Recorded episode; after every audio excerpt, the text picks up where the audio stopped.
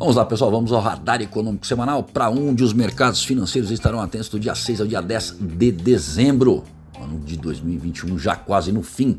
Começando pela agenda doméstica, onde na segunda-feira temos o IAEMP de novembro, indicador antecedentes de empregos da FGV o tradicional Boletim Focus com as estimativas do mercado financeiro para uma série de indicadores e a balança comercial semanal. Na terça-feira, o IGPDI de novembro. Na quarta-feira, um dia importante aqui no Brasil, sai a primeira prévia do IPCS de dezembro, junto das vendas no varejo em outubro, mais o fluxo cambial semanal e a decisão do Copom em relação à Selic. Na quinta-feira, sai a primeira prévia do IPCS para as capitais em dezembro e a produção industrial regional de outubro, encerrando a, a semana.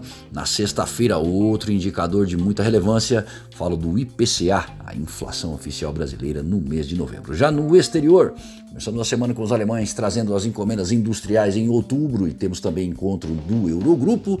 Na terça-feira, os alemães voltam ao radar com a sua produção industrial em outubro e sai o incisivo sobre clima de negócios por lá. Na eurozona sai o PIB do terceiro trimestre.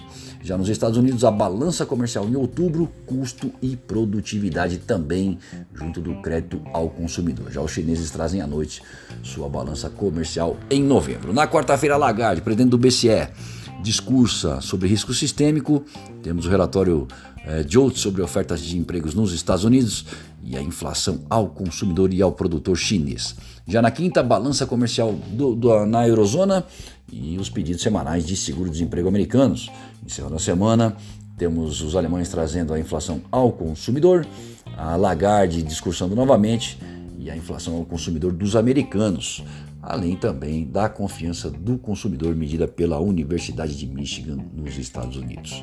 É, cabe ressaltar que essa agenda é flexível e sujeita a alterações, entretanto, mais de 95% daquilo que está previsto nela é confirmado. E já que a inflação segue sendo um dos temas de maior importância, temos dados saindo da China, Brasil, Alemanha e Estados Unidos durante a semana. Além disso, balança comercial, PIB na Europa e as nossas vendas no varejo merecem atenção. Isso porque o comércio normalmente é quem mais sofre com os efeitos perversos da inflação, que não apenas reduz o poder de compra, como também leva a um maior endividamento familiar. Menos dinheiro e mais contas a pagar forçam a revisão de gastos, sobretudo em relação a itens não essenciais, além de alavancar créditos adicionais, como os do cartão de crédito, muito utilizado para o consumo de curto prazo. Enfim, desafios econômicos em meio à atual situação global e com o nosso Banco Central brasileiro encarecendo o custo do dinheiro com a sua possível elevação da Selic em 1,5% na próxima quarta-feira que por outro lado também tem o efeito de atrair o estrangeiro em busca de melhores rendimentos. É importante a atenção a todos esses eventos, afinal o ambiente macroeconômico pode aumentar a cautela empresarial por aqui e aí sugerir que a recuperação do mercado de trabalho pode patinar à frente, afetando o crescimento no momento em que já se cogita aumentos de juro também no exterior, já a partir de maio, onde podemos observar melhora no rendimento de títulos externos, impactando os mercados emergentes. Destaques então vão para a inflação tanto cá como nos Estados Unidos na próxima sexta-feira, decisão da Selic e inflação chinesa na quarta e o PIB no terceiro trimestre na Europa na terça-feira.